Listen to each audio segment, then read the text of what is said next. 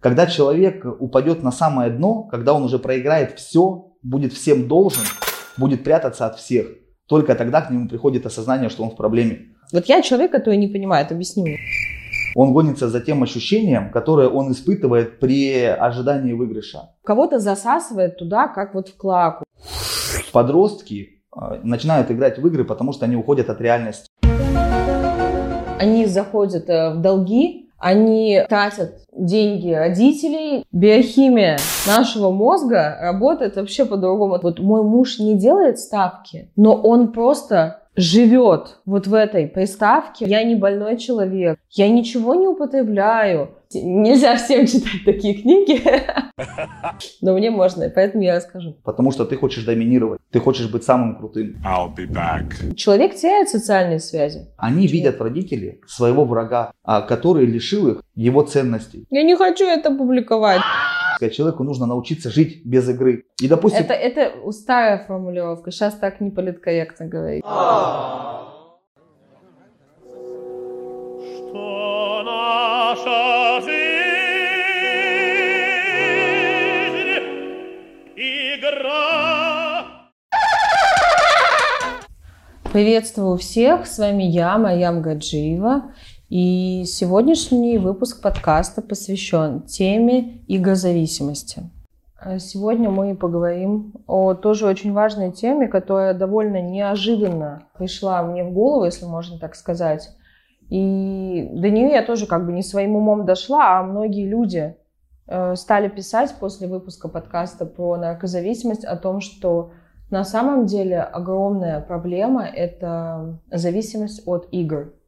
И зачастую это игры на деньги, это ставки, но не всегда. То есть э, очень, очень большой процент подростков, очень большой процент э, молодых людей, людей уже среднего возраста, у которых есть действительно сильная зависимость от игромании.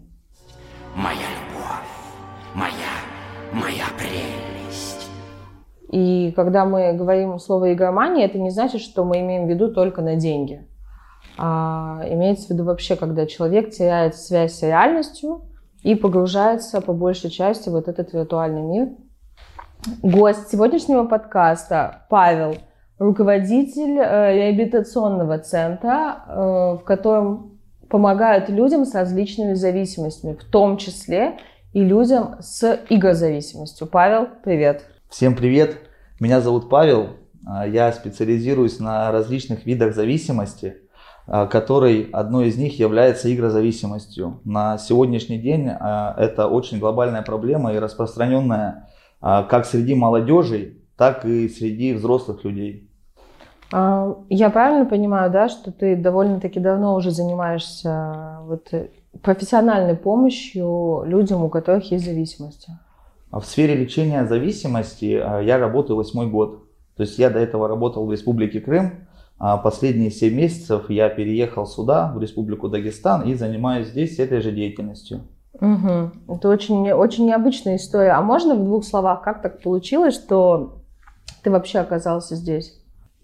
В 2016 году, когда я работал в Республике Крым, я познакомился в одном из антинаркотических лагерей с Мухаммадом, который на сегодняшний день является руководителем фонда, а, в котором я работаю.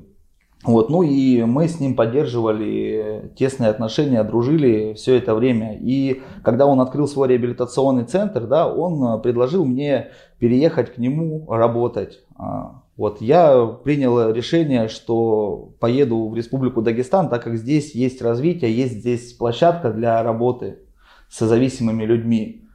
Ну и, соответственно, переехал сюда на постоянное место жительства работать.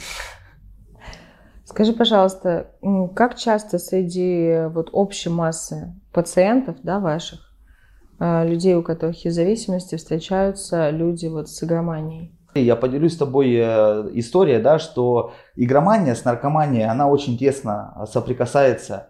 И э, более 65% наркозависимых людей, они являются игрозависимыми. А что обычно начинается? Что первично, что вторично? А, Ну вот смотри, а, люди а, начинают да, играть в игры. а, начинают увлекаться азартными играми, компьютерными играми. Вот, потом впоследствии а, прибегают к употреблению а, алкогольных наркотических средств, что усиливает и повышает чувства человека. И плюс, когда он играет под воздействием а, наркотических или алкогольных средств в игры, Мгм. его а, вброс дофамина, дофамин это гормон, который отвечает за, За радость, да. за радость, за удовольствие, за хорошее настроение, он идет гораздо больше, чем просто при игре, либо просто при употреблении э, наркотических или алкогольных средств. То есть это одно усиливает другое. Да, ты с помощью одного усиливаешь другое. То есть я правильно понимаю, что часто люди сначала начинают играть, потом им не хватает уже этих ощущений, они начинают их усиливать наркотиками. Это мы сейчас возьмем одну из э, родов игровой зависимости. То есть это игра на деньги, это азартные игры. Да? А Человек, когда играет в азартные игры, он э, гонится не за выигрышем. Первоначальная его мотивация, да, это выиграть, но на самом деле он гонится за чувством выигрыша. Он гонится за тем ощущением, которое он испытывает при ожидании выигрыша. У него идет э, поднятие эндорфинов, дофаминов. И плюс, когда он употребляет э, наркотические алкогольные средства, у него идет уверенность больше. У него идет Что всплеск. у него получится, да? Да, идет уверенность в том, что он выиграет. Уверенность в том, что вот-вот сейчас он выиграет этот куш. И, соответственно, чувства, которые он испытывает при ожидании этого куша, они а, в разы выше, чем просто на трезвую. То есть человек начинает играть, человек начинает ожидать выигрыша, испытывать нереальные ощущения, плюс он потом знакомится а, с наркотическими средствами, которые усиливают это ожидание, усиливают эти чувства. И он начинает и употреблять, и играть. Я бы хотела, знаешь, что понять сама и чтобы наши слушатели поняли, как развивается вот эта вообще цепочка зависимости именно от игры. То есть мы все используем гаджеты сейчас. У нас дети, э, все учатся, как бы части да, программы проходят дистанционно. Э, Очень много э, вот составляющего обучения складывается через интернет. А Для нас социальные сети это уже э, не просто там какое-то развлечение, это норма общения, это норма даже работы. То есть это все уже сейчас стало неотъемлемой частью жизни. Как вот одно перетекает в другое? Где эти уязвимые места у людей? Почему одни люди там, не знаю, сидят в интернете, что-то делают, а, могут играть в какие-то игры чуть-чуть, а у кого-то, кого-то засасывает туда, как вот в клаку. Как это происходит? Почему так? Это на сегодняшний день является психическим заболеванием, которое идет глубоко из детства. Да, на первоначальном этапе, когда ребенок еще маленький, вот, когда он начинает капризничать, когда он начинает требовать внимания, э, современные мамы, современные родители, им проще дать ребенку телефон, да, чтобы он что-то смотрел, что-то делал, лишь бы он не трогал их. Это сейчас. А мы же видим зависимых людей, которым 15, 20, 25 лет. Тогда не было телефона, им ничего не давали. Как образовалась эта цепочка? Э, Если мы берем да, тех людей, которые пришли в юном возрасте Да. э, к игромании, то это, это идет проблема с особенностями их характера. Это идет проблема их дефектов. То есть да, э, зачастую подростки начинают играть в игры, потому что они уходят от реальности. Идея о том, что нужно записать этот подкаст, ко мне пришла после того, как мне ни одна, ни две и ни пять девушек написали, что у них есть такая проблема в семье, что у них муж играет на деньги и спускает э, огромное количество вот семейных финансов, они заходят э, в долги, они э, тратят деньги родителей, деньги детей, вот эти детские пособия. Есть ли такая проблема вот в нашем обществе, что э, много людей играют на деньги? Да, на сегодняшний день э, в нашем обществе это одна из основных видов э, причин зависимости. То есть человек начинает увлекаться якобы ради спортивного интереса. То есть все это дело маркетологов, которые очень хорошо это рекламируют. Да, там сейчас говорят, что нет казино, нет э, игровых залов. Но они же есть на самом деле или нет? Или их там куда-то в Сочи перевезли? Есть Или- игровые зоны, которые находятся в Краснодарском крае, вот в Республике Крым сейчас строится игорная зона, которая официально разрешена. А как это вот э, почему вот официально разрешена, если это вот везде запрещено? То есть запрещено почему? Потому что, следовательно, это вредит. И создают специальную зону, в которой типа нет, вот там вы можете колбаситься сколько вы хотите, или просто я не понимаю. Вот я человек, который не понимает, объясни мне. Основная мотивация – это заработок, это приход финансов. Ну то, что игорный бизнес это очень прибыльное дело, это, конечно, да, не новость. Но люди, которые ставят э, игорные зоны, которые разрешают, они а, руководствуются чем? Тем, что это развлечение. То есть, да, берем Сочи, это курорт, это отдых. А, ты это... пришел, там походил, сходил в кафешку, в ресторан куда-то. Пришел, э, ставочки сделал, так просто чуть-чуть, да, немножечко весело и ушел. Да, То есть это позиционируется так, что это просто развлечение. одно из родов развлечения, да, где человек может якобы э, прийти и получить э, удовольствие, поднять настроение. Но все это построено таким образом, что человек начинает испытывать определенные чувства, определенные тяги, а, вброс дофамина, Мгм. который дает настроение, который повышает адреналин. Человек начинает чувствовать себя по-особенному. Вот когда он начинает играть. Когда он начинает играть, ему кажется, что он пришел туда снять стресс, развлечься. Эти комбинации построены таким образом, что вот-вот тебе кажется, что ты поймаешь куш. Тебе кажется, вот-вот выпадет джекпот. И Мгм. ты уже гонишься не за джекпотом, а за теми ощущениями, которые тебе дает это ожидание. Ну, то есть люди вообще, они сами думают, что они э, хотят поднять, что они хотят выиграть там какую-то сумму, допустим, да, вот сейчас у меня получится. Но по факту биохимия нашего мозга работает вообще по-другому так, что на самом деле выигрыш вообще не является целью. Целью является процесс. Так?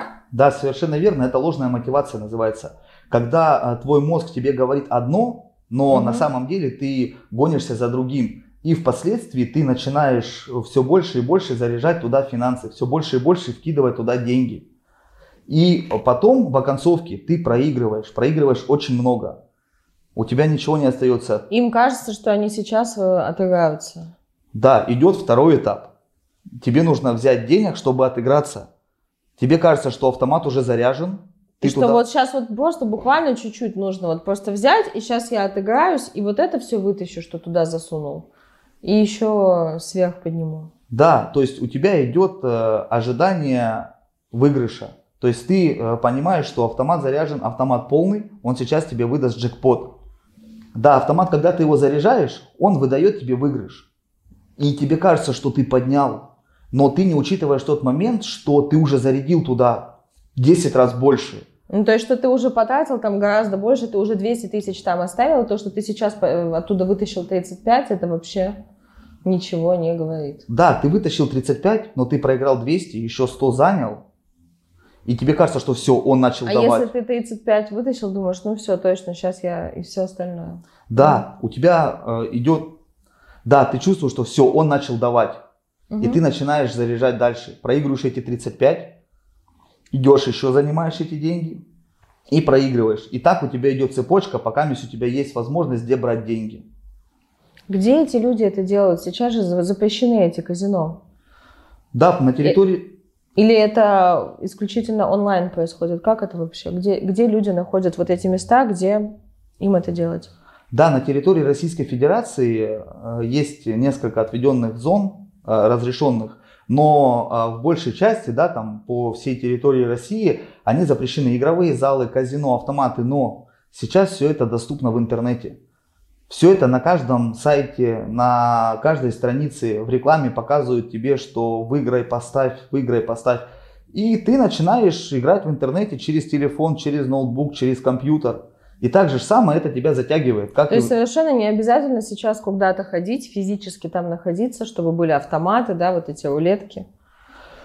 Да, не обязательно. Можно находи- это все делать сейчас легко с телефона, правильно я понимаю? Да, не обязательно находиться в игровом зале, в казино. А, то есть это все достаточно мобильного интернета и телефона.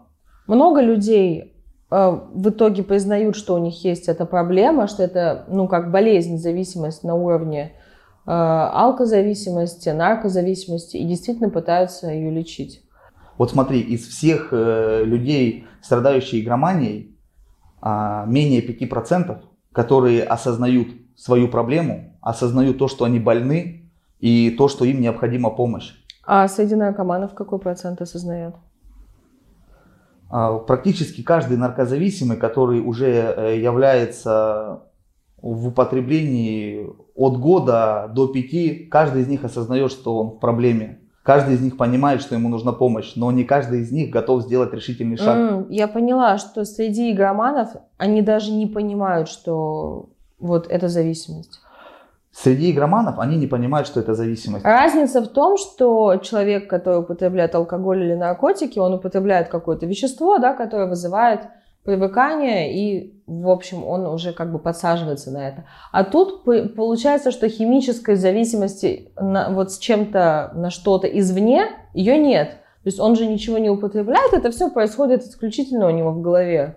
На психологическом уровне Да, и мне кажется, что вот это является тем основным фактором, который дает вот эту видимость того, что я не больной человек, я ничего не употребляю, я никуда не хожу. Вот я сижу, я просто там чуть-чуть что-то где-то как-то. Совершенно верно. На психологическом уровне у человека заложено, что он ничего не делает запрещенного. Он не покупает никаких запрещенных препаратов.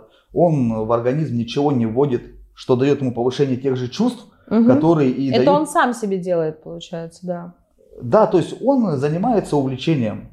Это увлечение, это хобби, как они называют, это развлечение, как они называют. Поэтому им Это тяжело. снятие стресса. Это Да. снятие стресса, то есть причин может быть много. И они, а, сами себя утешая тем, что они не делают ничего запретного, не считают себя зависимыми. Это является основной проблемой игрозависимых людей. То, что они этого не осознают. Когда человек упадет на самое дно, когда он уже проиграет все, будет всем должен, будет прятаться от всех, только тогда к нему приходит осознание, что он в проблеме. Только тогда к нему приходит осознание, что ему нужна помощь, что нужно что-то в жизни менять. Но он э, самостоятельно поменять ничего не может. Я знаю такие случаи о том, что люди действительно проиграли все имущество. То есть у них жена, дети, которые лишены вообще теперь всего. У них нет не просто ничего, у них еще и долги там на миллионы. И это так страшно, что просто, не знаю, невозможно остаться к этому равнодушным. И сразу, знаешь, по-другому как-то заигрывают вот эти истории из классической литературы. Помнишь, наверное, да, когда э, там какой-то богатый человек, дворянин, он проигрывался. Вот это проиграться значило, то, что они стрелялись после этого. Почему? Потому что когда человек проиграл все свое состояние и застрелился, ну, как бы с его семьи снимали этот долг, да, а если он этого типа не сделал, то просто вот это, они же с высоким статусом, да, люди знатного происхождения, и его семья просто пускалась, что называется, по миру, и могли жить только какими-то компаньонами семьях других дворян, и это ужасно, просто вот когда ты читаешь это вот в подростковом возрасте, и как ты это знаешь, все где-то далеко. А на самом деле это вообще недалеко, это и сейчас. Есть этого много, и это очень страшно. Это очень страшно. И потом, когда мы стали э, вот в блоге это обсуждать, эту тему зависимости от игр, многие девочки э, начали писать, что слушайте, вот мой муж не делает ставки, но он просто живет вот в этой приставке, он живет в этом компьютере. Кто-то писал, что а, муж работает, хорошо зарабатывает, сильно устает, и он приходит и вот зависает там, говорит, что я устал, мне нужно снять стресс. При этом он не участвует в жизни семьи, он не занимается детьми, он не уделяет время ни детям, ни жене, ни родственникам, он только спит и играет, и работает. А есть еще другая категория, которые еще не работают при этом, и очень много времени проводят именно вот там. Кто-то, как, я потом, как потом оказалось, что даже не азартные игры, да, то есть не то, где ты делаешь ставки, а когда ты просто играешь в какие-то игры, там тоже есть способ э, создатели, конечно же, нашли способ, как можно там тоже денег спустить. То есть э, туда тоже люди и без ставок да, спускают. Потому что тут есть такая тонкая грань, что все-таки у нас на Северном Кавказе довольно-таки большой процент людей, соблюдающих да, ислам, и делать ставки, то есть э, азартные игры, они запрещены. И для многих это табу, к счастью. К сожалению, не для всех. Но и тут вот этот обходной как бы такой канал для вывода денег, да, что окей, вы не делаете ставки на какие-то азартные игры. Хорошо, мы вам создадим игрушку, вы будете в нее играть, и вы будете туда все равно закидывать кучу денег а, для того, чтобы продолжать в нее играть. Это действительно так? Да, а, одна из родов э, игрозависимости есть как раз-таки а, компьютерная зависимость, зависимость от онлайн-игр. То есть, да, когда человек э, создает для себя иллюзорный мир, то есть, да, игра это иллюзия, по, по большому счету. Иллюзия жизни иллюзия жизни. И человек, погружаясь в эту иллюзию, он уходит от реальной жизни. Он уходит от проблем. От проблем на работе, от проблем в семье, от проблем в обществе. Когда человек чувствует себя неполноценным, когда человек не может себя найти в обществе, пусть он состоятельный, у него хорошая работа, но у него есть определенные дефекты характера и комплексы. Он находит себя в игре, где он чувствует себя... Делает что-то там, что он не может сделать в жизни? Да, где он чувствует как себя вариант, особенным. Да? Где он чувствует себя особенным где он чувствует себя значимым, где он может быть героем, где о нем могут говорить, где он может быть победителем. И чтобы быть лучшим, соответственно, они вкидывают туда деньги. Это э, хорошая уловка, хорошая уловка официального заработка да, э, тех разработчиков, которые разрабатывают эти игры. Когда человек попался в эту уловку, да, он все, он погрузился в эту игру.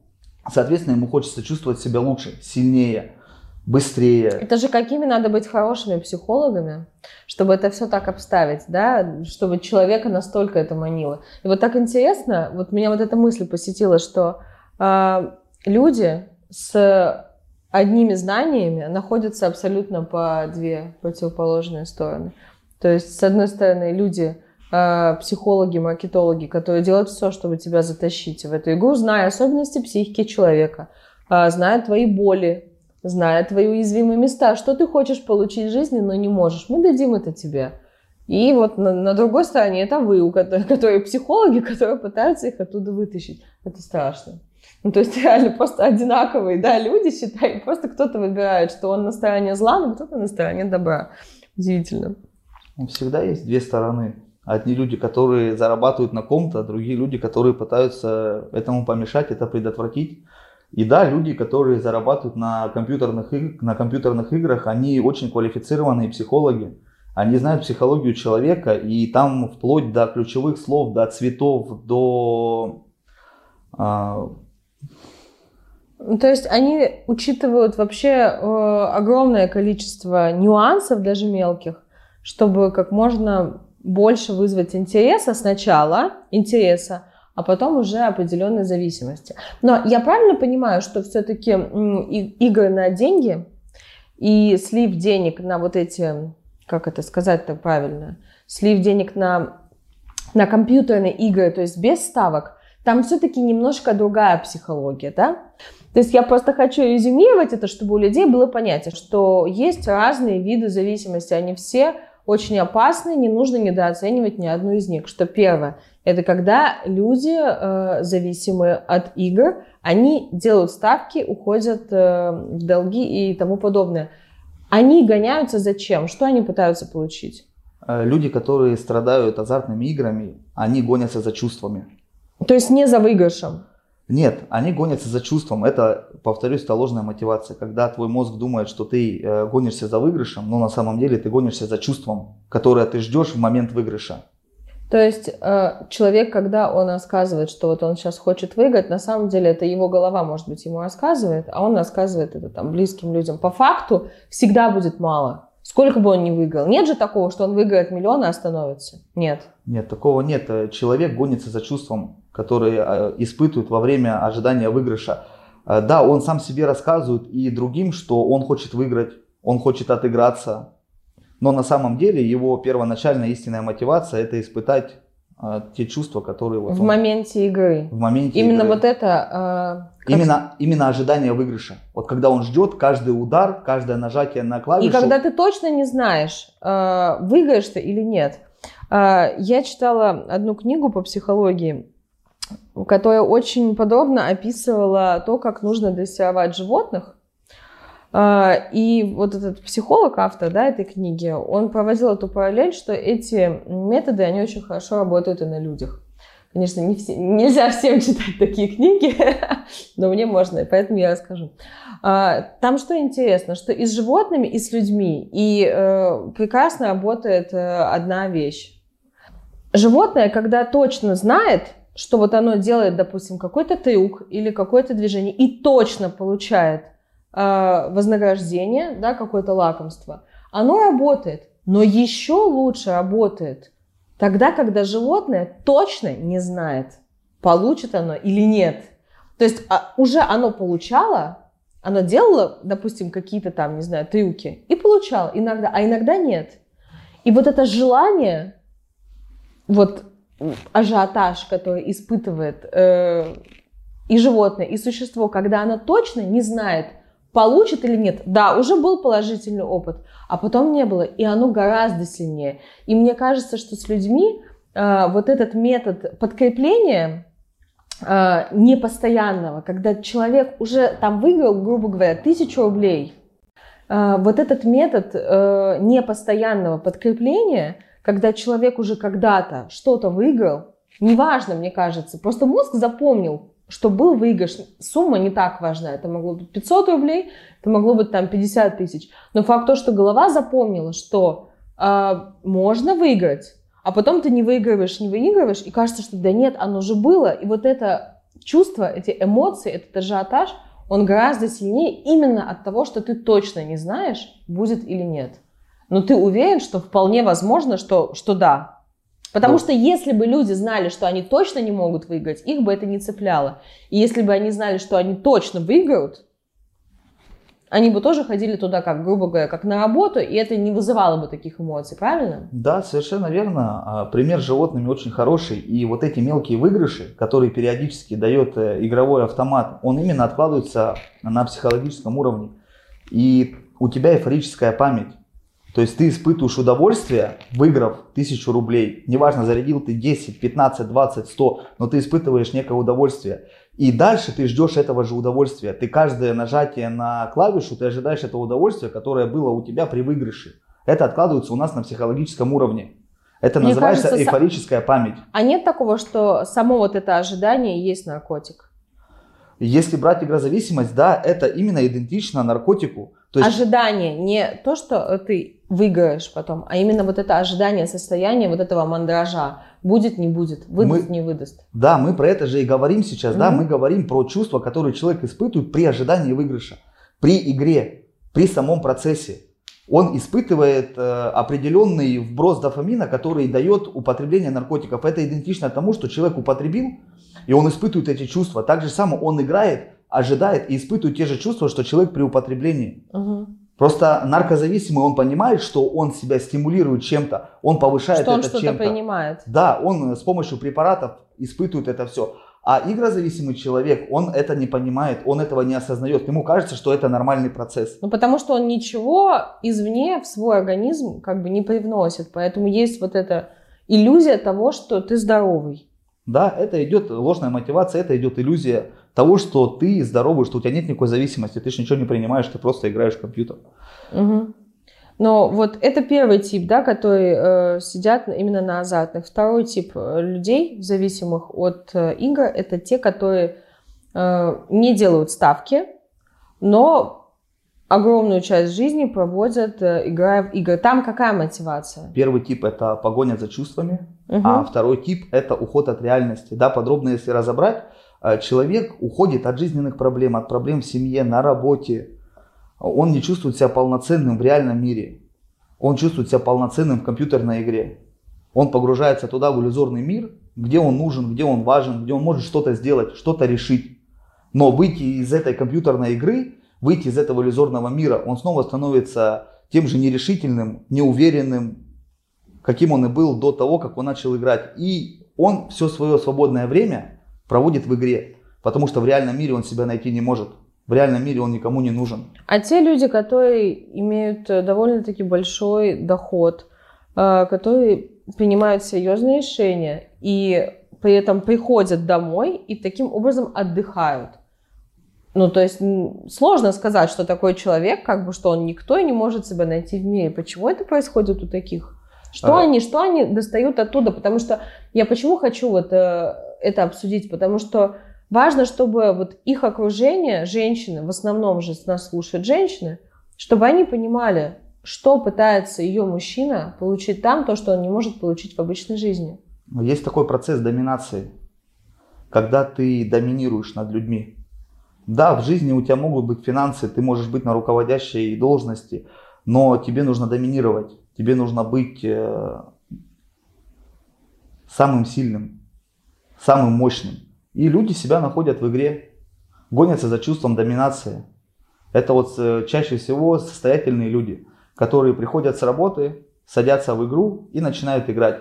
Зачастую они вкладывают очень большие суммы в эти игры. А, чтобы- то есть так тоже можно. А, То есть можно не на ставках, можно тоже сливать. Да, конечно, ты вкладываешь в игру. э, А больш- как это происходит? За что там платить? Ну, есть много различных онлайн-игр. Сам доступ имеется в виду или еще что-то?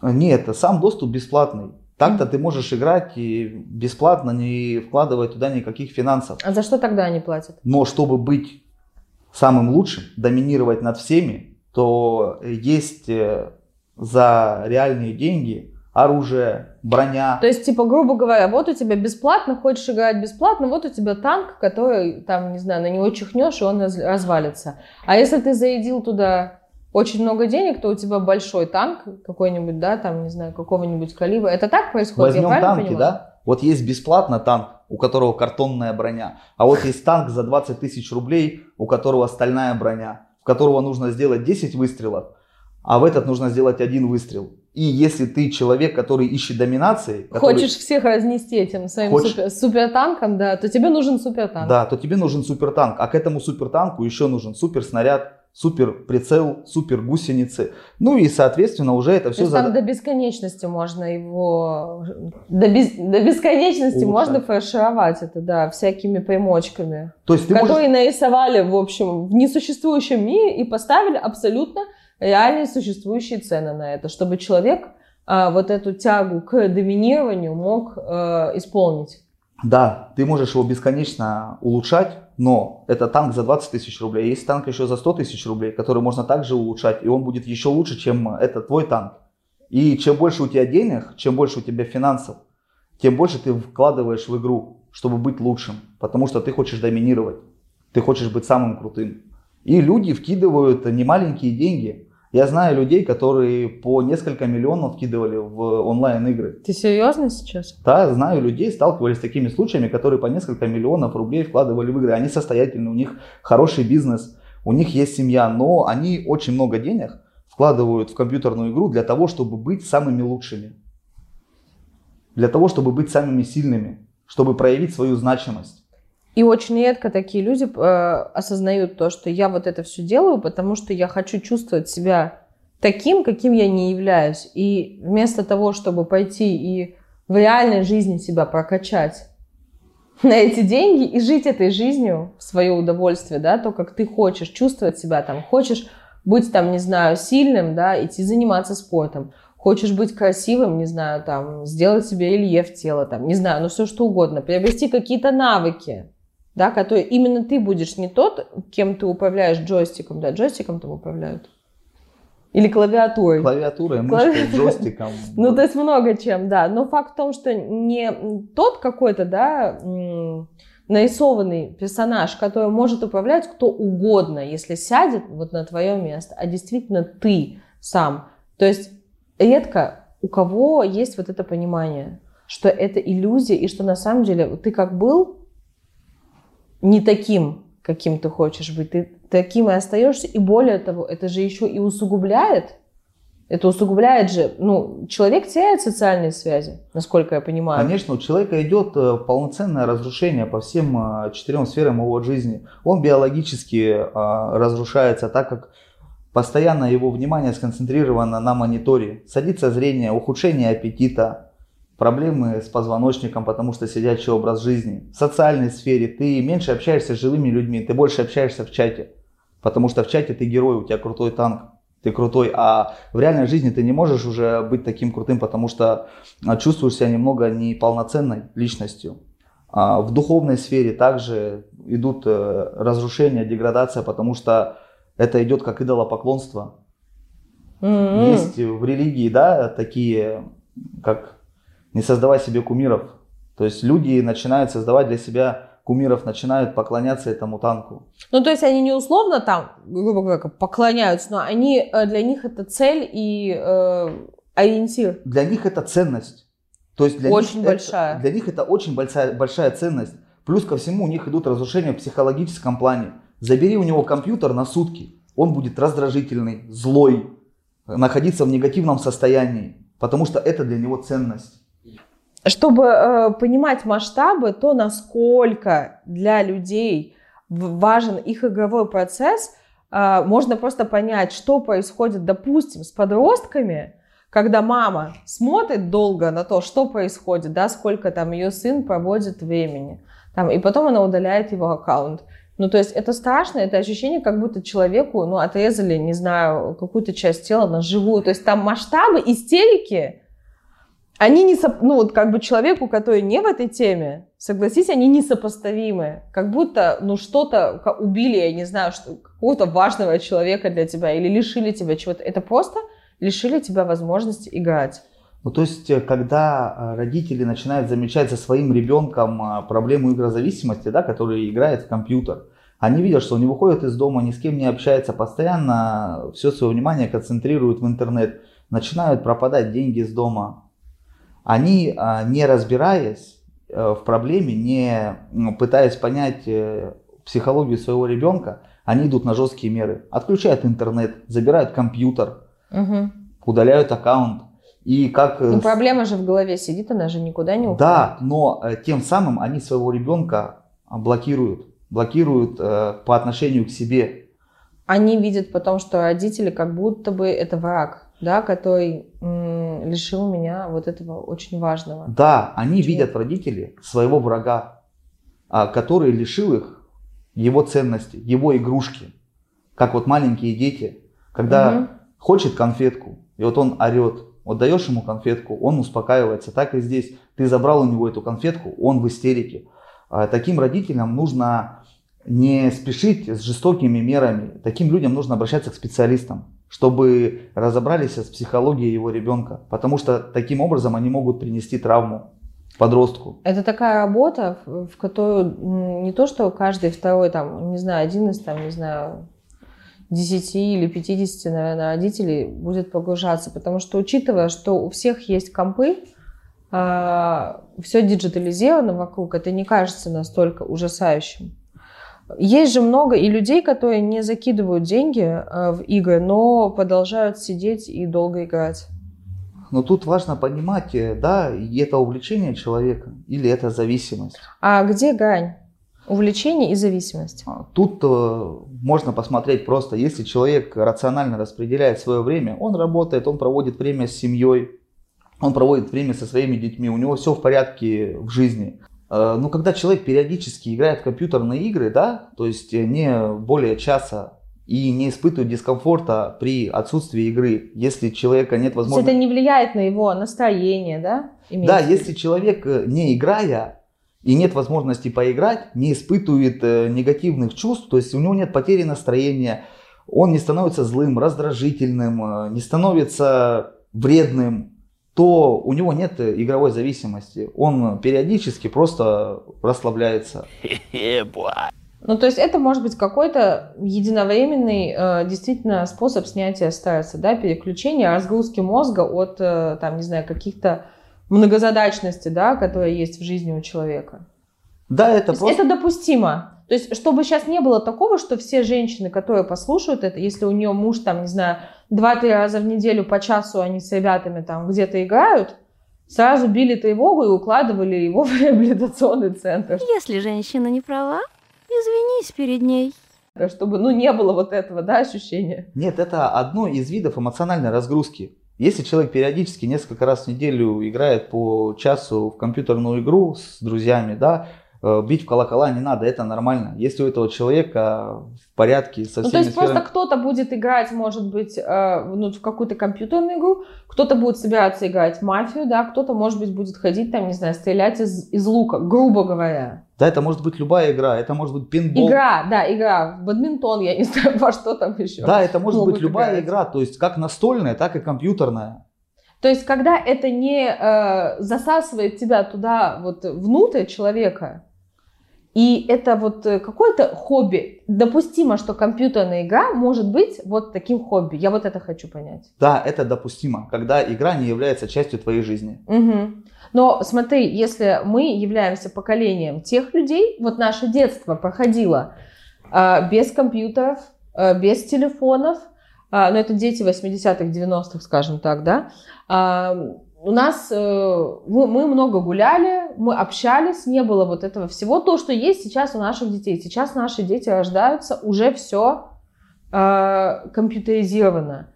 У всех телефоны в начальной школе. У всех образование или часть образования происходит на дистанте. То есть это становится такой неотъемлемой частью жизни. Мне кажется, что наши дети более уязвимы по отношению к за- вот, игрозависимости, чем мы. Потому что нашего поколения, куча людей, у которых есть эта проблема, а наши дети, они еще более уязвимы. Я объясню почему. Почему мне приходит в голову эта мысль. Потому что я постоянно вижу вот вокруг себя ситуации, когда, а, допустим, женщина приходит э, в какое-то кафе, поесть сама либо с подругами. С ней ребенок, которого, понятно, она, допустим, оставить не может. Всегда ставится практически телефон. А, Очень часто ставится телефон для того, чтобы дети поели. То есть ребенок не может, знаешь, как бы типа вот его э, внимание получить. То есть он там бегает, что-то делает, она хочет, чтобы он поел. Чтобы завладеть его вниманием и удержать его на одном месте, она ему ставит мультик. И это делают уже детям, которым еще года нет. То есть он еще, понимаешь, спину только научился вообще держать и сидеть. И как эти дети реагируют, когда у них забирают. То есть вот это страшно, понимаешь? Это вот как раз-таки дискомфорт, там очень сильно меняется настроение. И э, вот эта э, часть какой-то психики, мне кажется, такие женщины, которые постоянно э, отвлекают своих детей э, мультфильмами, мне кажется, они делают их очень сильно уязвимыми в будущем э, вот перед э, игрозависимостью. И вообще, а игрозависимость – это одна из форм зависимости. Если человек э, зависим от игр, он точно так же может клин клином вышибать и переключиться на что-то другое. Точно так же, как и человек, да, который слезает с чего-то, может уйти э, в и- игроманию. Я правильно понимаю? Да, он может найти за, э, замену тех ощущений, которые он получал при употреблении в игре, в азартной игре, в компьютерной игре. То есть это будет просто замещение употребления, это так называется. Ну, То есть меняется только способ замещения. Да, совершенно верно, меняется только э, способ употребления, так сказать. То есть если ты здесь употреблял наркотики, здесь ты играешь в игру. Привет! Я тут подсел на магию. Смысл один и тот же. Ты испытываешь дискомфорт, поиграл в игру, э, мгновенное удовольствие, последующая боль, последующий дискомфорт. И это идет по кругу. А последующая боль, она от чего? От того, что тебе нужно опять поиграть в игру, испытать эти чувства, Мгм. которые ты испытываешь при игре. Но когда ты перестаешь играть, через несколько часов тебе нужно опять испытать эти чувства. У тебя опять идет дискомфорт, потеря настроения, ты становишься злой и раздражительный. Не гнев правит мной, а я гневом. И э, ты знаешь, сейчас ты поиграешь, все станет на свои места. Ты поиграл, получил удовольствие, Сейчас все нормально. Все нормально, опять дальше дискомфорт. Как и в употреблении. Тебе плохо, употребил, удовольствие, последующая боль. И также эта цепочка продолжается, пок- пока ее не разорвать. Также и с игрой. То есть ты играешь, получаешь удовольствие, все нормально, испытываешь дискомфорт. И по кругу продолжается эта цепочка. Пока А как выходить из этого? Как вообще лечат людей, у которых э, зависимости? Я просто помню, ты рассказывал э, про то, что у тебя и подростки лежали в центре. И подростки лежали, и... э, Ну, то есть это же вот, ну, это даже не взрослый человек, вот людям, у которых еще вот эта неокрепшая психика, которые как раз подростки, они же бунтуют, они считают, что они самые умные, их никто не понимает, особенно взрослые. С ними как вообще эти проблемы решать? Но тут э, нужно смотреть э, с первоначальной консультации. То есть э, человека должны привести к специалисту на первоначальную консультацию. Проведя с ним консультацию, да, специалист поймет, насколько он повяз в игре. Может быть, ему и не нужно ложиться в стационар да, на лечение. Может быть, э, с ним э, просто продолжать беседы, с ним просто э, работать дистанционно, вот, чтобы он понимал, насколько он осознает все это. Если же человек полностью погряз, да, и он не может без компьютера, без азартной игры, его нужно класть в закрытый стационар, чтобы у него не было доступа к игре. И с ним работали психологи, психотерапевты э, над изменением его психики, над изменением его психологического состояния. То есть это проблема э, заболевания психики. Меня очень пугает вот эта тема игр э, с подростками, особенно после, э, вот помнишь, несколько лет назад э, была вот эта игра, кажется, она называлась «Синий кит», когда игра приводила к серии, привела к серии э, самоубийств среди подростков. То есть это же тоже все, но это игра, которая заканчивалась самоубийствами. Да, Как, я, как так? Я знаком с этой ситуацией. Я, это было в 2017 Расскажи, году. пожалуйста. Это было в 2017 году. Это бум был а, вот в Российской Федерации, да, и у нас в Крыму, соответственно, тоже затронуло. Вот. И у нас в центре был парень, я сейчас расскажу историю. У Мгм. нас в центре был парень, а, ему не было 18 лет, вот, он был игрозависимый от компьютерных игр. Вот, его родители увидели это, а, положили его в стационарное лечение. Вот, и в определенный момент они э, прервали курс лечения, да, то есть они не послушали специалистов, которые говорили, что ну мало вашему ребенку этого времени, которое он прошел, он только адаптировался, только отошел от компьютерных игр, только начал понимать свою проблему, вы его сейчас выдергиваете. Они сказали, ему хватит, он не поиграл в компьютер. Это несколько- была ошибка диагностики? Или... это была э, ошибка родителей, потому что они не понимают проблемы зависимости. Им казалось, что если ребенок несколько месяцев воздержался от компьютера, все, он э, может не играть. Но так как это заболевание психологическое, человеку нужно научиться жить без игры. Человеку нужно научиться жить без э, компьютерной игры. То есть ему нужно научиться жить реальной жизнью. Они его забрали домой, А учитывая, что они его забрали раньше, вот этот срок, который он там пробыл, это было мало.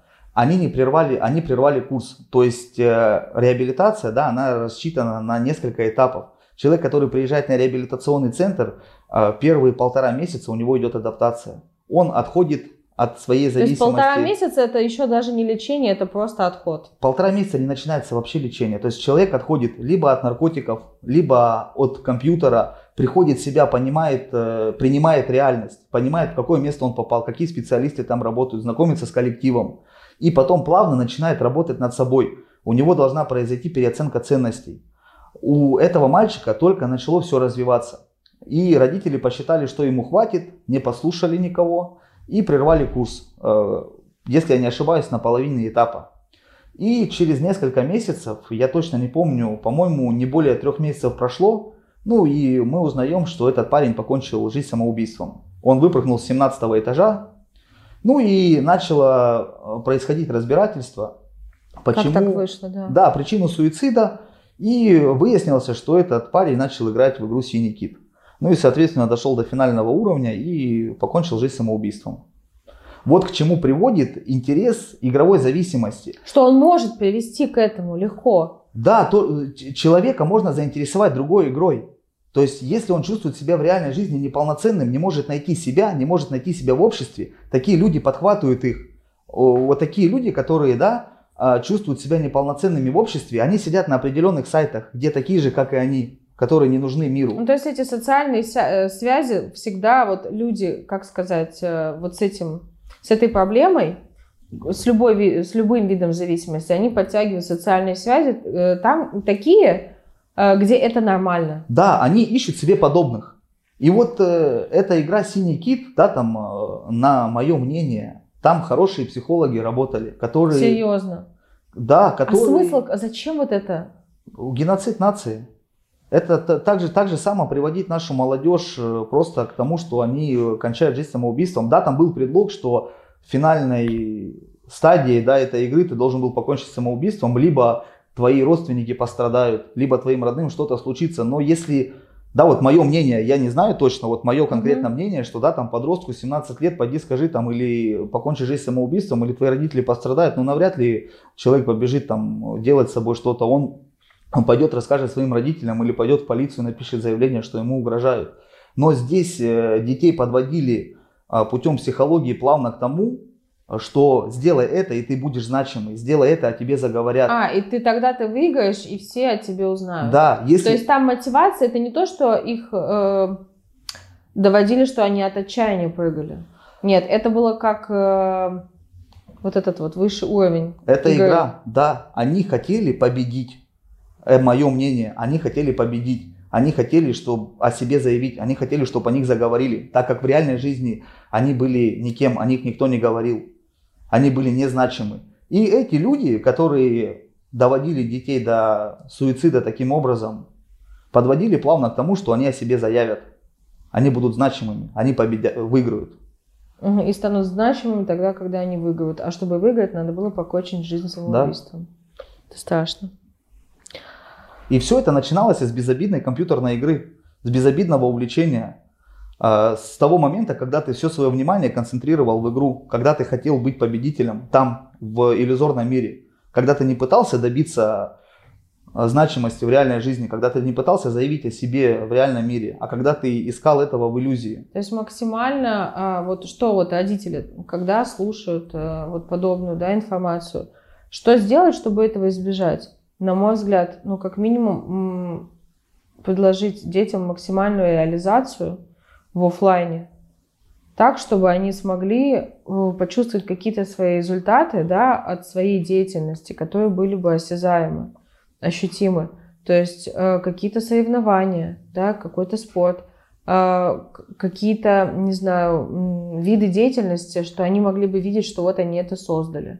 Ну, допустим, там, не знаю, что-то из глины, что-то, какая-то картина, Родителям, что- что-то. родителям нужно заниматься своими детьми. Вот вернемся сейчас к тому, да, что ты говорила. Сейчас удобно дать телефон, и чтобы он э, молчал. А и, ты можешь сама в это время сидеть в Инстаграме, между прочим. И, был, и был, да, Да. так, э, так А почему часто телефон-то дают или планшет? Чтобы он отстал, чтобы она могла либо сериал посмотреть, либо в Инстаграме посидеть. чтобы заниматься своими И папа делами. еще сидит в доту играет К бою готов? в этот момент. Чтобы, чтобы Спасибо. ребенок тебе не мешал. А никто не задумывается о том, что у ребенка идет деградация личности. Что Пока ре- он не мешает, у него не на стопе стоит. В общем, его психика. Что-то с ней происходит. Да, то есть, э, когда ребенок все свое внимание концентрирует в телефон, он уходит от реальности, он привыкает к э, этому миру, к телефону. Потом ты, когда забираешь у него телефон, у него со временем его а, психологическое состояние, оно требует этого. Я просто вижу, как детей ломает, когда им не дают телефона. Конечно, это, это та же зависимость, это та же ломка. Просто этому не придают значения, потому что это интернет, это не химия. Но оно так же опасно, как и химия. Сейчас похимичим. Э, Люди Но не- это же химические, биохимические процессы в в головном мозге происходят, Да, я говорю сейчас про Да. химию, которая которые не Наркотики. происходят в Да, мозге. да, которые, которые наркотики, многие просто из-за незнания проблемы, они вредят.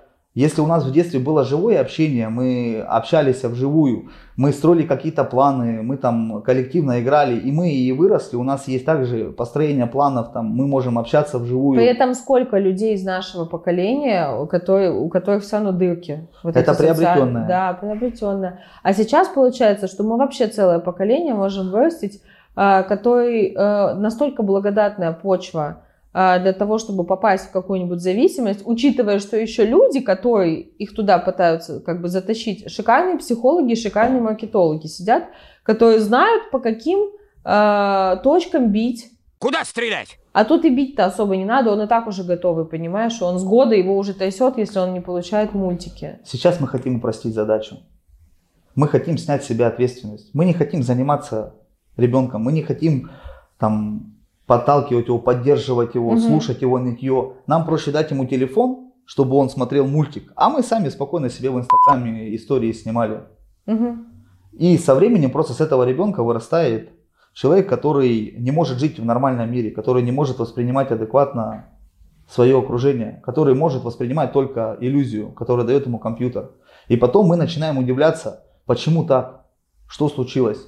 А все это от того, Когда что... что? Когда это все пошло не так, да? С какого момента? Да, а все это пошло не так с того момента, когда мы перестали заниматься своими детьми, когда мы перестали уделять им время, когда мы стали снимать с себя ответственность. Нам удобно было дать ему телефон и не слушать его воплей, того, как он плачет или что-то требует. Или вопросы, на которые он хочет, чтобы ему отвечали, а ты не хочешь отвечать ему на вопросы, потому что ты хочешь, чтобы тебя оставили в покое, да. Учебу взять сейчас, подростки, да, они учатся вот там третий, четвертый, пятый класс. Мгм. Чтобы с ними не заниматься, не делать домашнее задание, не помогать им, что мы делаем? Мы находим в интернете эти задачи, Мгм. показываем ему, он переписывает. А потом мы удивляемся, почему он такой, почему он не может дважды два сложить. Мгм. Если, допустим, мне в детстве там папа сказал, расскажешь мне таблицу умножения, я тебе велосипед куплю. У меня была мотивация выучить таблицу умножения, я ее знаю до сих пор. То сейчас э, ребенку не говорят, что учи таблицу Я, умножения. кстати, поспорила бы э, чисто с педагогической точки зрения, что вот, ну, как бы такая мотивация. Но а, потому что, ну, вот, на мой взгляд, ребенка учебы нужно мотивировать именно, что это его навыки, его результаты, а не какие-то внешние. Но хотя э, мотивировать велосипедом, конечно, лучше, чем э, мотивировать, не знаю, играми. И Се- сейчас, кстати, ты знаешь, очень у многих как, что вот, допустим, ты прочитаешь там, не знаю, э, две страницы, там, я тебе дам 20 минут поиграть. Ну, то есть это примерно такая же ситуация, как э, когда ребенку говорят, ты съешь суп, э, и тогда ты получишь десерт. И это называется дисциплина. И понятно, что э, формируется вот эта, м, как сказать, цепочка, что суп это какая-то дрянь, Чего? И если бы оно было чем-то хорошим, то тебе бы за это не предложили десерт. Никто не говорит, если ты съешь десерт, я тебе дам суп. И точно так же никто не скажет, блин, чувак, если ты, там, не знаю, научишься ездить на велосипеде, я тебе дам возможность выучить таблицу умножения. То есть это нонсенс. Да, потому что вот это вроде как важно, но не нужно, не хочется. И вот человек это понимает, когда ему часто ставят вот так- так- такую, как бы вот эту, да, вот такие условия. Потому что если не мотивировать ребенка десертом, чтобы он поел суп, он может вообще прекрасно его есть и думать, что, а, блин, ну это классно, мама ест суп, я ем суп. А в чем? То есть нет такого, что тебя надо заставлять.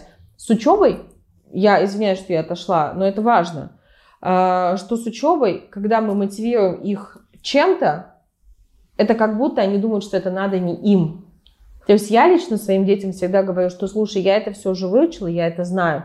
Если ты этого не будешь знать, у тебя будут такие, такие, такие дырки. Чтобы ты хочешь делать вот это, вот это и вот это. Тебе для этого нужно вот это. То есть только ты заинтересован. Абсолютно нет никакого поощрения. То есть у меня в плане образования. И я как бы надеюсь на этом ну, держаться дальше. И я вижу результаты. Потому что дети, да, они маленькие, да, им не по 18 лет пока, но я вижу, что у них вот это есть свое понимание, что это надо им. Они знают, что у них есть сроки по сдаче аттестаций, и знают, что им нужно усвоить определенный объем, это раз. А вторая мотивация, что им нужен этот объем для того, чтобы сделать то-то, то-то и то-то. Два. То есть есть как бы, они знают, куда это дальше идти. Но это нужно заниматься. Мотивация должна быть адекватная. И обязательно мотивируя ребенка, а, ему нужно донести, что это нужно ему. То есть ему какое-то поощрение будет, но это нужно ему, если он будет учиться, читать, а, неважно что-либо делать. Ну мотив- да, никто же не мотивирует, говорит, что ты поиграй 10 минут, и я тебе дам книжку почитать перед сном. Никто же так не говорит, поэтому сразу книжка это что-то такое неприятное, то, что нужно потерпеть, чтобы потом получить приятное. Поэтому это очень опасная вот история мотивировать что-то мультиками либо играми, Это на мой ложно. взгляд. Это ложная мотивация. Да, хотя удобная, она работает. То есть, понимаешь, родители думают, что вот в моменте это же работает, он же прочитал 10 страниц, он же сделал там, не знаю, какую-то работу по дому. Отлично, но это большая яма, в которую можно вот так вот, мне кажется, загнать своих детей. Он прочитал не ради того, чтобы саморазвиваться, а ради того, чтобы посмотреть мультик. Вот. Родителям нужно объяснять, что это для саморазвития, для твоей реализации, что это тебе нужно. это будет правильная мотивация. Но мотивировать мультиками или компьютерными играми это не мотивация. Да, это плохо. Мотивация должна быть адекватной. Да, это точно так же, как мотивировать какими-то ну, вредными сладостями. Есть, э, не знаю, овощи на пару. Еще очень большой, очень часто а, дети да, берут пример с родителей. И если же мы с раннего детства не учим детей своим примером адекватным вещам, а постоянно проводим время в телефоне, Мгм. то также ребенок берет с нас пример как с авторитетов, как Да, что э, телефон это не только работа, а просто даже у многих это вообще не работа. Это просто там способ времяпрепровождения, скажем так. Нет хобби, нет развития. То есть они не видят, как родители там что-то изучают, в чем-то растут. И их жизнь это просто сидеть в телефоне. Естественно, дети будут повторять. Вот очень часто э, вот так бывает. Вот если ты отжимаешься, и ребенок с тобой отжиматься начинает. Если же ты проводишь все свое время в телефоне, то ты обрати внимание, и твой ребенок с тобой будет все это время проводить в телефоне, потому что он думает, что это нормально. В какой-то момент, а, когда ему станет определенное количество лет, он будет зависать в телефоне и хотеть, э, чтобы ты оставил его в покое. Точно так же, как родители хотят, чтобы дети оставили их в покое, и они там спокойно занимались своими делами. Да, когда у дети, дети достигают зрелого возраста, они уже сформировались как личность. А что ты э, ну, имеешь в виду под зрелым возрастом? Сколько? Ну, лет? когда они уже юноши, да, 16, 17, 18 лет, С когда ними уже как со взрослыми работают? а, работают в плане лечения, Да. Нет, у них немного другая психика. Если брать уже совершеннолетних, э, да, людей там от 18 до 20 лет, с ними можно как со взрослыми общаться. Тут же я всегда рассматриваю две стороны медали, что и в 20 лет э, человек может быть ребенком, и с ним нужно как с 18-летним, как с 15-летним вот, э, подход искать. И так же самое в 16-17 лет бывают дети настолько развитые, что с ними можно как с 25-летним общаться, и методы использовать немного другие. Все зависит от первоначальной консультации. Мгм. От простого знакомства, от неформального общения. Просто расположить человека и вывести его на разговор. Исходя из этого разговора, ты уже будешь понимать, насколько А он Что сформировался. делать людям, у которых нет возможности обращаться за платной а, профессиональной помощью? На что им стоит обратить внимание? Если, ну, скажем так, допустим, если это уже есть какая-то проблема с играми у подростка, то есть там типа 12, 15, там 17 лет, вот, вот нет у них возможности оплачивать э, консультации, что им делать? Есть бесплатные горячие линии. Мгм. Вот, э, куда можно обратиться за психологической поддержкой, проконсультироваться у специалиста. Допустим, вот у нас, да, там мы можем и бесплатно консультировать, да, там, если по телефону позвонят и Мгм. обратятся с проблемой, да, что у моего ребенка чрезмерное пристрастие к играм, но я бесплатно проконсультирую, я не буду там а, за это деньги Мгм. брать. То есть я попытаюсь понять, насколько он В Повя- этом сидит, да. да, насколько, насколько он увяз в это. Может быть, родители из-за того, что они слишком много насмотрелись в интернете про игрозависимость, да, Может быть, они э, трагедизируют. да, может быть, они чересчур сильно на это акцентируют внимание, и просто можно ребенка ограничить, попытаться в этом и с ним пытаться общаться. Этого будет достаточно. Если же ребенок там полностью туда повяз, и у него реально проблемы, то искать, значит, клинику с психологической помощью, его класть туда, и чтобы с ним занимались специалисты. А, потому что пока он в юном возрасте, а, с ним легче работать Мгм. чтобы он потом, когда пройдет курс полноценный, когда он изменится, э, рос полноценной личностью, взрослого человека немножко тяжелее. Он уже сформировался полностью. вот Как там взять. закостенел, да? У Да. него уже вот эти сценарии жизни, они уже укоренились. Они зачастую очень говорят, что да я уже, мне 45 лет, что мне в жизни менять, чему вы меня научите? А ребенок, да, там, которому 20 лет, э, его еще можно перемотивировать и показать ему, что у тебя вся жизнь впереди, тебе можно жить по-другому. Но 45-летнего же тоже, по идее, можно смотивировать. Да, но это сложнее. Сложнее, да. То есть его изначально нужно замотивировать, чтобы он понял, что у него есть проблема. Потом а, ему нужно понять, что ему нужна помощь. После того, как он поймет, что у него есть проблема, ему нужно принять решение изменить свою жизнь. И только тогда, когда он самостоятельно примет решение изменить свою жизнь, он будет поддаваться лечению. То есть э, с ними несколько сложнее работать, несколько этапов его лечения будет. Потому что степень вот этой сопротивляемости, наверное, психики, она гораздо выше у взрослого человека. Да, у него он уже устоялся как личность, он сформировался как э, личность. Пусть он э, большой ребенок, да, потому что все зависимые люди, они остаются в возрасте, когда начинают к чему-то пристращаться. Что ты имеешь в виду, в каком возрасте они остаются? Ну вот э, зачастую зависимость, она не формируется за год-два. Зависимость формируется с юности, да, вот там. То есть зависимый тип личности. Зависимый тип личности. Вот человек, если начал употреблять в 15 лет, вот ему будет 40, а он будет 15-летним ребенком. Его психологическое состояние и сформировавшаяся Это тот личность- возраст, когда человек начал что-то употреблять, или когда имеется в виду зависимый тип личности, который сформировался в детстве? Зависимый тип личности, который сформировался в детстве, есть разные роды зависимости. Мы сейчас берем э, любую зависимость. Вот человек, когда начал к чему-то пристращаться, чему-то уделять время, Мгм. когда у него как пошло безумие, игра, употребление наркотиков, неважно, вот он остался в том возрасте, он перестал развиваться как личность. М. И пусть ему 40 лет, но он остается все тем же маленьким ребенком. А как ты думаешь, э, под воздействием чего формируется у людей вот в детстве вот этот зависимый тип личности? Мы сейчас не берем э, детей современных, а скажем так, вот наше поколение, да, там 20-30 лет назад, э, под воздействием каких факторов формировались вот эти, м, скажем так, зависимые паттерны поведения? Ну, это все уйдет у нас э, с детства. Мы привыкли за счет э, капризов, за счет э, какого-то поведения, да, там добиваться своих целей. Вот когда маленькому ребенку хочется сладкого, он начинает истерить. И если он получает это, И он, у а он, него м, сразу как бы нейронная связь образуется, что хочу, даю истерику, получаю то, что хочу. вот обрати внимание, вот дети, да, вот он перед тобой стоит, он ревет, у него слезы идут в пять ручьев, да, Мгм. он в таком состоянии находится, его жалко. Ты ему даешь то, что он у тебя просит, конфетку, машинку, у него мгновенно за секунду это проходит. Мгм. И у него это формируется в памяти. Да, что это работает, Мне эта нужно- схема. Истерика я получил. Да. И все, вот это уже формируется с детства.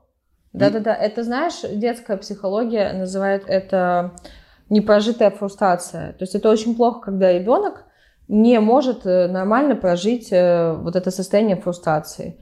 И во что это как бы потом формируется дальше и к чему это приводит, вот мне кажется, именно поэтому это опасно, что нет вот этой, э, как сказать, нет вот этого четкого понимания, что если ты э, стучишь с какой-нибудь игрушкой о пол, она сломается. А, тебе сказали, не стучи. Он стучит, стучит, стучит, потом она сломалась. Истерика. И по идее, правильный вариант прожития этой ситуации объяснить, что, дорогой, вот тебе говорили, что так нельзя. Вот она сломается. Вот она сломалась. Все, другой не будет, вторую не купят, не склеят. Все, он должен, вот, как сказать, побыть в этом состоянии тщетности и осознания, что вот это естественные последствия его поведения. Если он будет делать так, то будет вот так. И точно так же, когда человеку говорят, что нет, я не куплю тебе то, что ты сейчас хочешь. Допустим, там, мы это не планировали, это там, до... ну, неважно по какой причине, но я не куплю, не дам, не разрешаю что-то. Он дает истерику, там 3-5 минут мама, папа держит. Обычно папа, кстати, срываются быстрее. Они все, что угодно готовы дать, лишь бы он просто заткнулся. Это настолько печально, если честно. И они не понимают, что когда человек выдает истерику, этот маленький человек, он получает потом благодаря этой истерике то, что ему нужно, это формируется, вот этот паттерн поведения. Это как раз-таки тот самый потенциально зависимый тип личности, который все свои проблемы будет решать таким поведением. И как ты говорил уже, что поведение там, любых зависимых, зависимых людей, оно на этом обычно и построено. Люди, которые не понимают, что оно что-то не работает. Люди, которые привыкли на других людей свои проблемы вешать. Которые не осознают последствия вот в полной мере от своих действий. Потому что человек, когда осознает последствия, он понимает, что он свою семью ставит на долги, если он это сделает. А этот человек, он не осознает. Почему? Потому что он остался вот в этом состоянии какого-то там, не знаю, трех-пяти лет.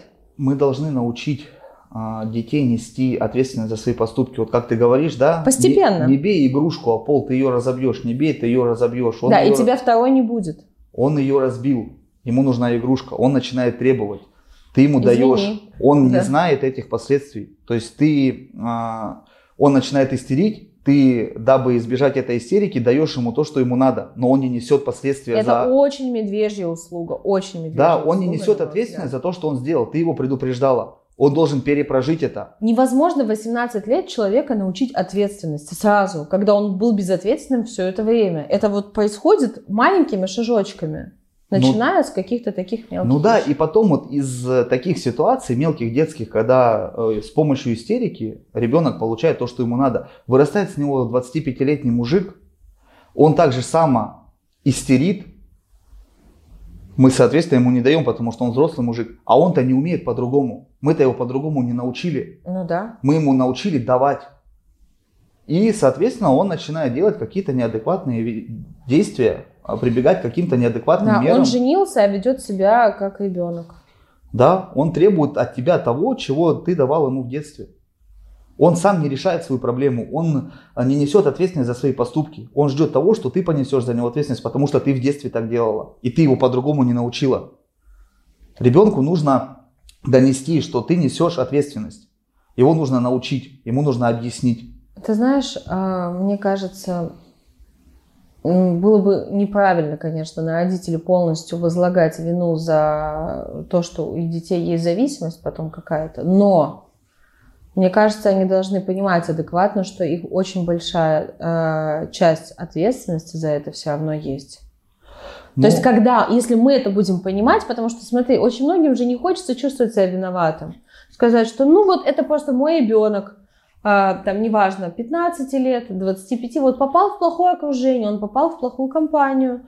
А, блин, многие люди, мы все какой-то период жизни попадали в плохие компании. Просто у кого-то есть восприимчивость к этому, а у кого-то нет восприимчивости к этому. Вот и все. А от чего она формируется? Во многом от того, а, что мы в них вложили. Если мы научили их мозг вот такими как бы паттернами мыслить, да, что вот хотел, истерика, либо там, не знаю, скандал, получение ожидаемого результата, отсутствие ответственности от последствий, эгоцентризм и так далее. Что мы будем ожидать? Естественно, это благодатная почва для и видов зависимости, да, развития их, и вообще для какого-то деструктивного типа личности, даже если он ничего не употребляет, но живет в этой непрожитой фрустрации, но он замучит просто всех, к- там, кто живет рядом с ним. Ну вот э, положить полностью ответственность на родителей э, тоже это не стоит, потому что... Я же и не говорю. А, Подожди, ты сейчас сказал, как будто я говорю, что вот это ответственность я продолжить хотел. Ну, скажи хотя бы, что ты согласен. А. Я согласен с тобой, что полностью всю ответственность на родителей возлагать не стоит, потому что а, многие родители не понимают просто всей проблемы. Они хотят своим де- детям помочь, угодить, сделать лучше. Но из-за нехватка информации, из-за отсутствия знаний определенных, они вредят Да. своей помощью. И а, обвинять их в том, что это они сделали, этого не нужно делать. Они хотели лучшего для своих детей. Они хотели, чтобы их ребенок не страдал, чтобы у него все было, а, чтобы он был лучше всех одет, чтобы у него были самые лучшие вещи. Но они не объяснили ему, не занимались им. Скажи, пожалуйста, а вот э, как родственникам наркозависимых, им же нужно проходить тоже терапию, чтобы поменять свою стратегию вообще поведения по отношению к зависимому родственнику. Точно так же тем людям, у которых, э, у кого родственники игрозависимые, если это дети, если это подростки, либо взрослые, им тоже нужно, получается, перепрошивать себя. Вот наши родители, они созависимые. То есть есть Потенциально, да, вообще? Да, есть термин зависимый. У зависимых людей созависимые родственники. И по-хорошему, да, это проблема семьи. То есть как ребенок их лечится, так и родителям нужно лечение. То есть только родители могут это смотреть, да, там онлайн-семинары, а, видеоролики, то есть специалистов, которые про созависимость рассказывают. Им нужно полностью изменить свое отношение к детям. То есть они должны делать то, чего они не Но делали. Это если дети, я говорю, а если это хорошо, там тоже подростки, либо это муж, брат. С- Хорошо, они должны изменить свое поведение и отношение к своим родственникам, которые находятся в проблеме зависимости. Мгм. И те люди, которые созависимы, им также нужно меняться. Им также нужно получать информацию. Им также нужно развиваться в этом плане, потому что они своей любовью и желанием помочь иногда больше вредят, чем помогают. Ну да, там тоже бывает такая любовь, на самом деле, больше про любовь к себе, и какая-то эгоистичная, а не любовь э, к твоему близкому человеку. Ну, то есть, если в это глубоко идти копать, то можно накопать очень много нелицеприятного. Того, что человек выдает за одно, а э, на самом деле оказывается другим. Вот это типично, что почему часто мы видим мальчиков, и, да и девочек, э, которые абсолютно инфантильны. Они взрослые, им там 25-30 лет, они абсолютно инфантильны. Но потому что их мама настолько хочет себя чувствовать нужной. То есть вот это вот про то, что я хочу быть нужной, я хочу, чтобы... А как я буду себя чувствовать максимально нужно, только если все вокруг ничего без меня не могут. Поэтому она их изначально не дает своим детям вообще ни капли самостоятельности, ни капли там э, возможность принимать решения и как бы с последствиями этих решений сталкиваться. Она просто их как это, как гарпия просто вот так вот их поглощает. И все, действительно, она всем нужна. Никто без нее ничего действительно не может, потому что она не дала этой возможности. И вот э, как бы, понимаешь, а все это под соусом любви, что я так люблю своих детей, что я просто не даю им дышать. Ну вот. Такое часто бывает в неполноценных семьях, да, когда родитель дабы на него было Что больше... значит неполноценная семья? Ну, Это- когда муж с женой расходятся, да, и, допустим, Это, это старая формулировка. Сейчас так не политкорректно говорить. Я тебе серьезно как говорю. сказать, Ну, в семьях, где там, не знаю, один родитель, можно сказать. ну, э, ну вот так- такая ситуация бывает часто в семьях, да, когда муж и жена расходятся, и один родитель хочет на себя обратить больше внимания, якобы с э, целью любви, но он начинает залюбливать так, и истинная его мотивация является быть лучше, чем второй родитель. Соперничество. Ой, Соперничество. слушай, о том, как люди э, рушат психику детям, когда они разводятся, об этом можно диссертации писать, конечно. Потому что и все это тоже якобы для детей, а на самом деле они просто пытаются друг друга отомстить, либо показать э, вообще какой... Ну, просто вот всем надо, конечно, голову лечить. То есть, да, это также ложная мотивация. Ты делаешь вещи якобы с целью любви, но ты делаешь это для себя, для своего удовлетворения. Маскируя это с заботой, любовью и какими-то либо еще там а, терминами. Но ты этим вредишь ребенку. А Какое-то напутствие э, людям, которые сталкиваются с этой проблемой, либо у кого родственники сталкиваются, мог бы ты сказать? Хотел бы сказать, да, людям, которые только столкнулись с этой проблемой, либо уже а, попали в проблему э, игрозависимости, а, чтобы вы не паниковали, не делали э, и не принимали резких решений. Вот, чтобы вы обратились к специалистам, проконсультировались, как вам лучше поступить в той или иной ситуации, потому что а, прибегая к необдуманным методам, мерам пресечения, вы можете больше навредить, чем помочь. Вы можете нарушить психику э, зависимого человека и сломать ему дальнейшую жизнь. Поэтому не нужно рубить с плеча, не нужно а, паниковать и а, прибегать к серьезным мерам пресечения. Нужно решать эти проблемы с холодной головой и обратиться к специалистам за помощью, проконсультироваться, а, выслушать и применить полученную информацию в вашей жизни. Все решаемо. Все решаемо. Пока мы живы, все решаемо. Все решаемо, нет безвыходных ситуаций. И а, проблема лечения зависимости, она как сложная, так и легкая. Можно найти выход. Главное знать его. Главное знать, куда обращаться.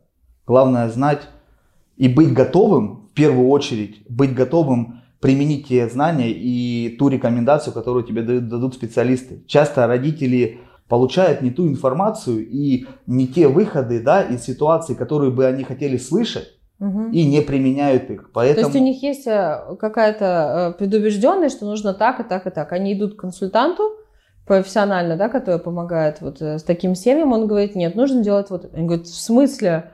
Мы вообще хотели, ска- ну, не это услышать, это плохой специалист, это он не понимает, да? у, когда родители идут к специалистам, у них есть своя программа, свое видение на Своя, все. соза- своя созависимая да, программа обычно. своя созависимая программа. И когда они слышат информацию, которую они не хотят слышать, то они зачастую не пользуются ей, не применяют ее. Вот и хотел бы сказать, да, что если вы идете и обращаетесь за помощью, будьте готовы делать то, что вам говорят сотрудники, то, что вам говорят специалисты. Ну да, то есть люди э, профессионально в этом разбираются, и мы знаем, что психика из зависимых, из зависимых людей, она очень э, склонна к тому, чтобы избегать каких-либо изменений. И вы будете искать себе какие угодно оправдания, уловки, чтобы только не менять и говорить, что это все со мной в порядке. Это со всеми остальными только все не в порядке. И ближайшим родственникам нужно а, понять, что не только их детям нужно меняться, да, не только им, их детям нужно менять свою жизнь, но и им, как созависимым родственникам, также нужно менять свое отношение к своим детям. А, делать так, как они не делали. Жить так, как они не жили. То есть это проблема семейная. И нужно меняться всей семье. Зависимому человеку работать над своей зависимостью, а созависимым родственникам работать над своей созависимостью. Ну, потому что эта ситуация, она, вот как ты уже сказал, не возникла за один день и даже за один год. Это вот эта параллель, она проходит, как когда он был ребенком или она, а, и там были одни игрушки и отсутствие ответственности. Точно так же а, сейчас э, просто поменялись игрушки, они стали более опасные, более взрослые, скажем так, но точно так же отсутствие ответственности – за свои поступки, отсутствие вот это осознания, нет осознания э, того вообще, как ты живешь, что ты делаешь и что к чему приводит. Да, совершенно верно. Эта проблема глубоко тянется из детства, да, и проблема семейная. Пусть уже и человек вырос, он взрослый, зрелый, но он остался тем же ребенком. Как ты говоришь, игрушки, игрушки просто у него другие, интересы другие, но он остался тем же ребенком, те же потребности. Но только сейчас это уже больной человек. Да, нужно на это смотреть, да, на зависимых людей, как на больных людей. От них не нужно отрекаться, отказываться, ругать их. То есть взять пример, да, человека больного, который заболел гриппом. От него же никто не отказывается, и его простуду лечат. Так и эта проблема зависимости, это болезнь, ну, которую нужно да, лечить. хорошо. Тут, знаешь, людям будет больше понятно, что есть ментальные ну, заболевания, да, что грипп это там вирус, который ты подхватил. Есть ментальные проблемы, есть там пограничное расстройство личности, есть шизофрения, есть там какой-нибудь нарциссический синдром. То есть есть ряд ментальных проблем, и вот эта зависимость от игр, это точно такая же ментальная э, проблема, ментальное заболевание, да, это которое приобрет... нужно лечить. Да, это приобретенное заболевание психологического характера, которое нужно лечить, которое без помощи специалистов, увы, сама по себе не пройдет иммунитет ее не вылечит. И человек сам не осознает, что ему нужно менять свою жизнь. Ему нужно толчок. Но именно поэтому э, реабилитация не длится один месяц и два. То есть да, она занимает много времени. Да, поэтому лечение зависимых людей это долгосрочный этап. Это стационар закрытого типа и это работа над его психологией.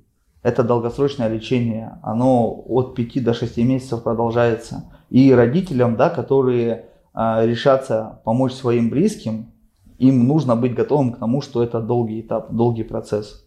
Только тогда они смогут помочь своим родственникам. Я думаю, что это очень полезный выпуск. Здесь есть много крайне важной информации по текущим состояниям. И лично для меня было очень много всяких мыслей, знаешь, из серии «на подумать». То, о чем мы часто не задумываемся в обычной жизни, да, а, как мы общаемся со своими детьми, как мы общаемся там с нашими родственниками, близкими, да, как мы реагируем на те или иные э, там, нормы поведения. И вот тут, мне кажется, мы очень здорово, что мы об этом поговорили. Поэтому я очень благодарна, что ты уделил время, приехал и все это рассказал. Спасибо тебе большое. Спасибо. А если вы попали в проблему зависимости, да. звоните. Да. Баю, баю, баю, бай.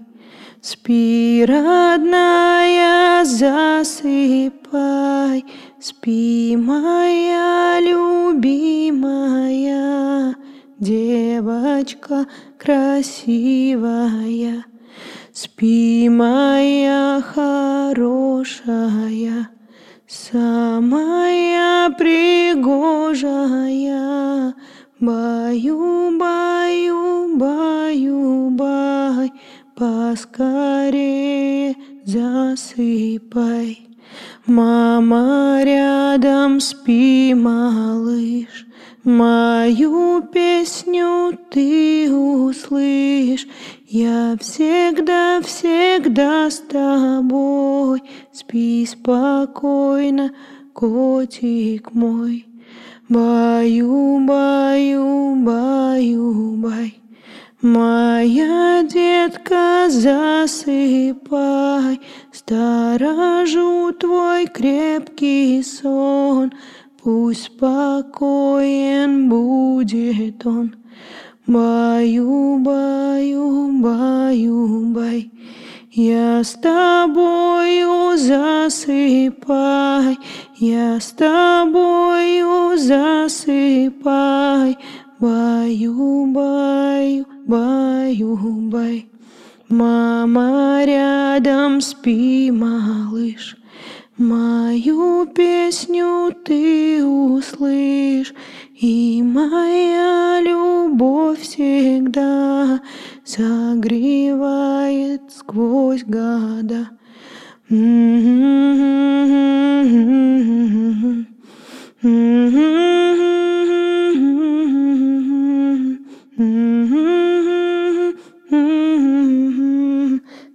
Согревает сквозь года.